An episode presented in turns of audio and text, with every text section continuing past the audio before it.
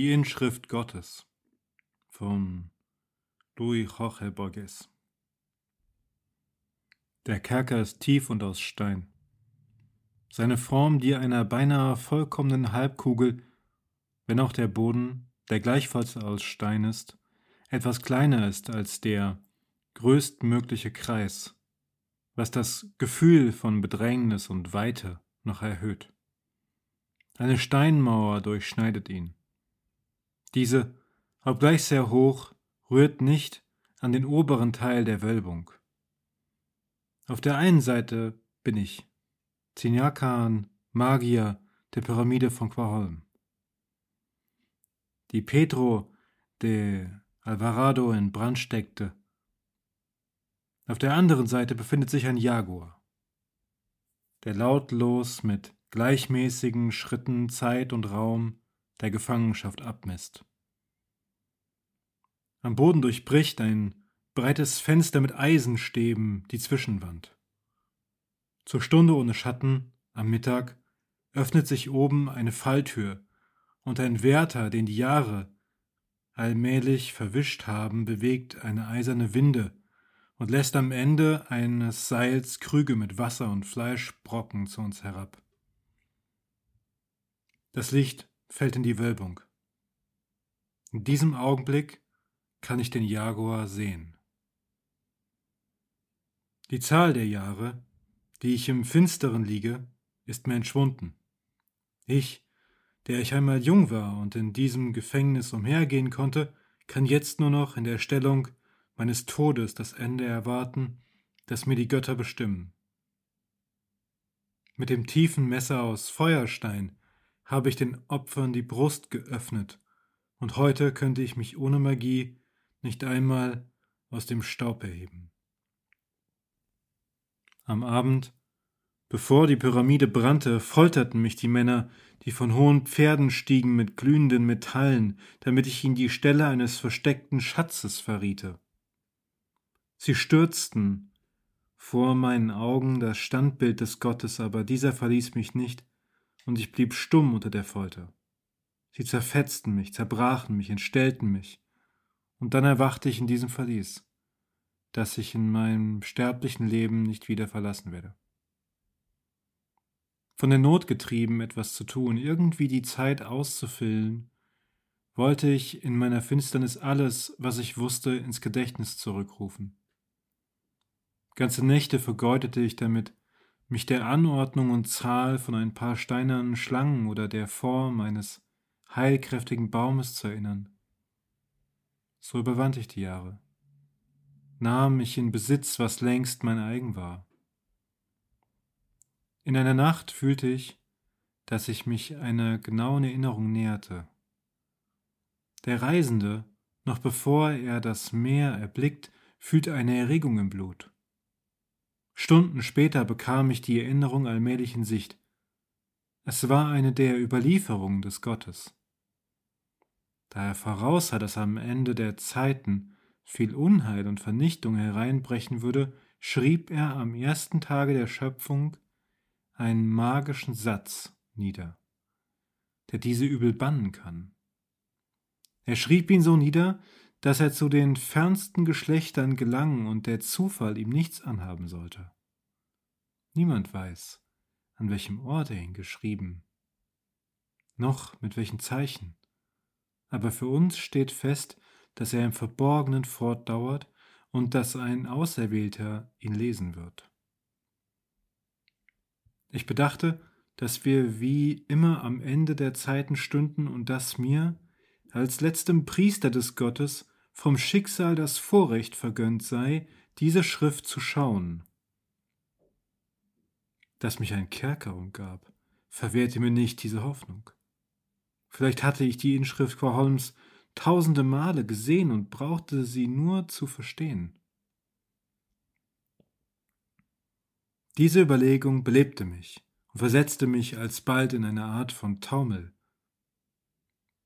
Es gibt auf dem Erdenrund alte Formen, unverwesliche und ewige Formen. Jede davon mochte das gesuchte Sinnbild sein. Ein Berg konnte das Wort Gottes sein, oder ein Fluss, oder das Reich oder die Stellung der Gestirne. Aber im Laufe der Jahrhunderte flachen sich die Berge ab und Flüsse ändern oft ihren Verlauf. Und die Reiche kennen Veränderungen und Verheerungen und die Sternbilder wandeln sich. Am Firmament herrscht Wechsel.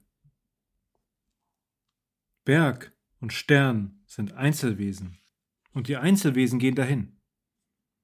Ich suche etwas Zäheres, etwas Unverwundbares. Ich dachte an die Geschlechter der Kornfrüchte, der Weidetiere, der Vögel, der Menschen. Vielleicht stand in meinem Antlitz der Zauberspruch geschrieben. Vielleicht war ich selbst das Ziel meiner Suche.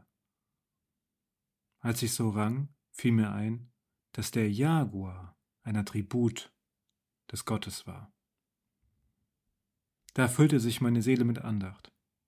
Ich stellte mir den ersten Morgen der Zeit vor, ich stellte mir vor, wie mein Gott seine Botschaft dem lebenden Fell der Jaguare anvertraute, die einander lieben und ohne Ende vorzeugen würden in Höhlen, im Röhricht, auf Inseln, damit die letzten Menschen die Botschaft empfangen könnten. Ich stellte mir dieses Tigernetz vor, dieses heiße Tigerlabyrinth, das Fluren und Herden zum Schrecken wurde, damit eine Zeichnung erhalten bliebe. In der alten Zelle war ein Jaguar, seine Nähe begriff ich als Bestätigung meiner Vermutung und als heimliche Gunst. Viele Jahre verbrachte ich damit, die Anordnung und Zusammenstellung des gefleckten Musters zu erlernen. Jeder blinde Tag gewährte mir einen lichten Augenblick. So konnte ich meinen Geist die schwarzen Formen einprägen, die das gelbe Fell fleckten.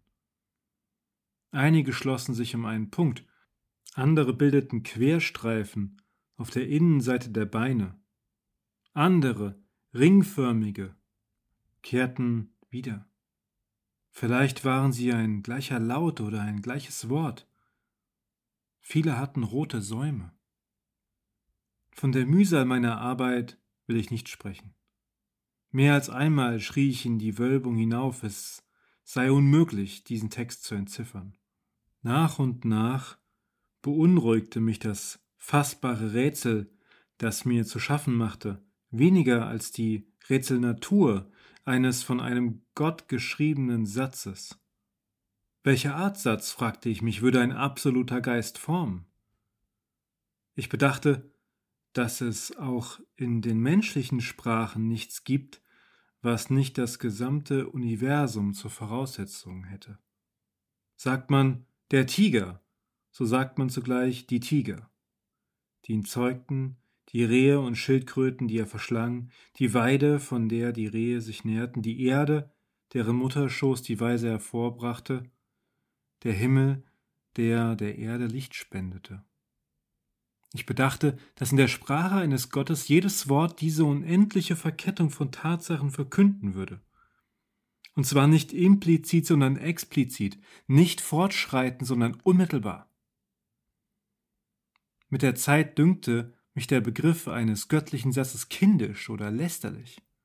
Ein Gott, grübelte ich, braucht nur ein Wort zu sagen und in diesem Wort die ganze Fülle. Kein von ihm artikulierter Laut kann dem Weltall unterlegen sein oder geringer sein als die Summe der Zeit.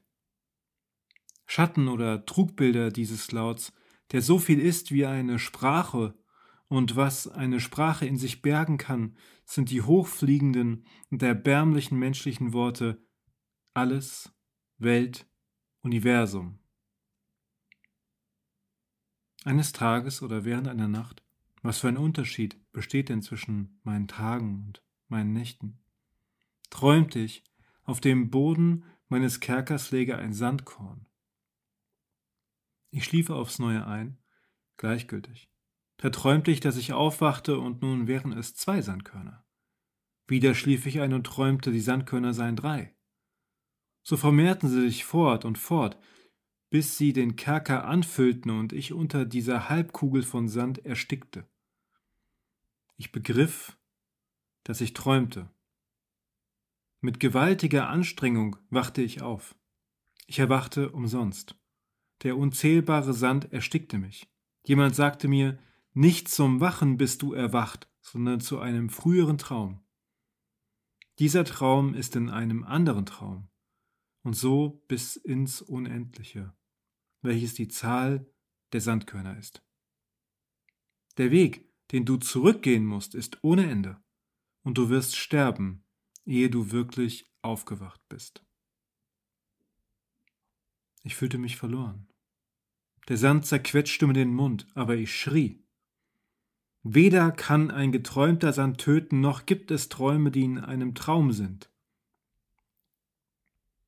Ein Lichtschein weckte mich. In der oberen Dunkelheit zeichnete sich ein Kreis von Licht ab. Ich sah das Gesicht und die Hände des Wärters, die Winde, die das Seil, das Fleisch und die Krüge.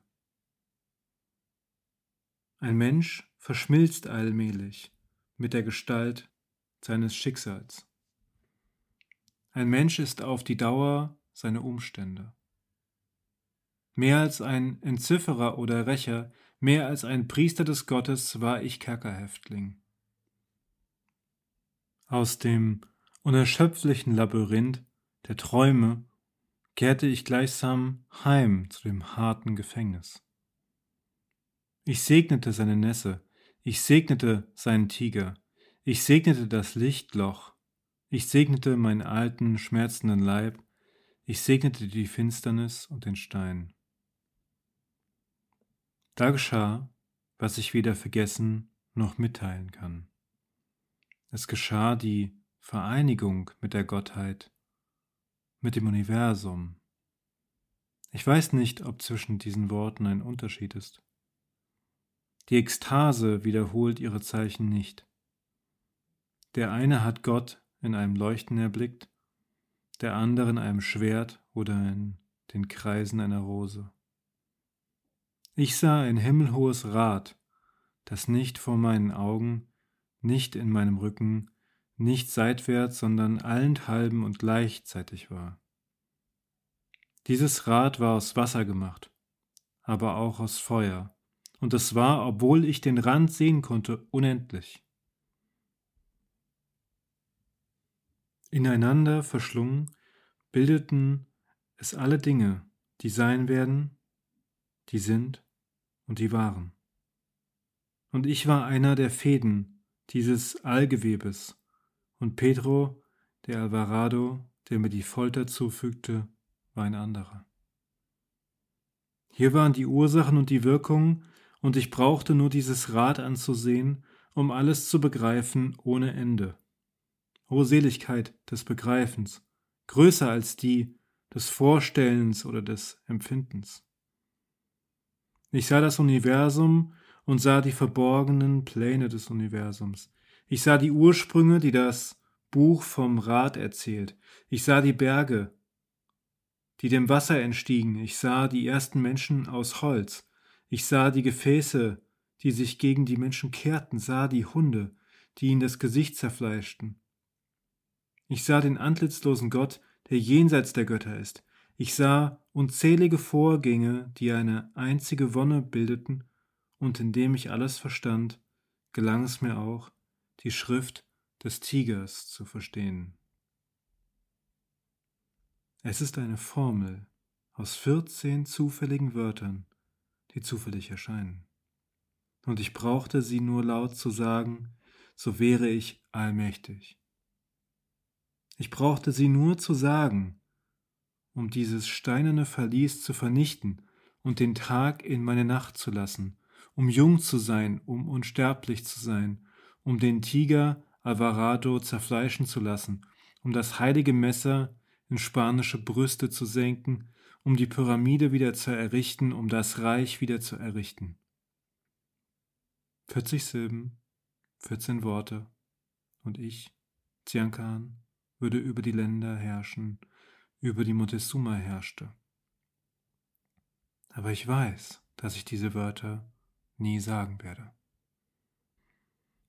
Weil ich mich schon nicht mehr an Ziankan erinnere, soll mit mir das Geheimnis sterben, das den Tigern eingeschrieben ist. Wer das Universum geschaut, wer die feurigen Pläne des Universums geschaut hat, kann nicht eines Menschen gedenken, seines nichtigen Glücks oder Unglücks, sei dieser Mensch auch er selber. Dieser Mensch ist er gewesen, nun liegt nichts mehr an ihm. Was liegt ihm an dem Los jenes anderen, was liegt ihm am Volk jenes anderen, wenn er jetzt niemand ist? Darum spreche ich die Formel nicht aus. Darum lasse ich die Tage mich vergessen, ausgestreckt in der Dunkelheit.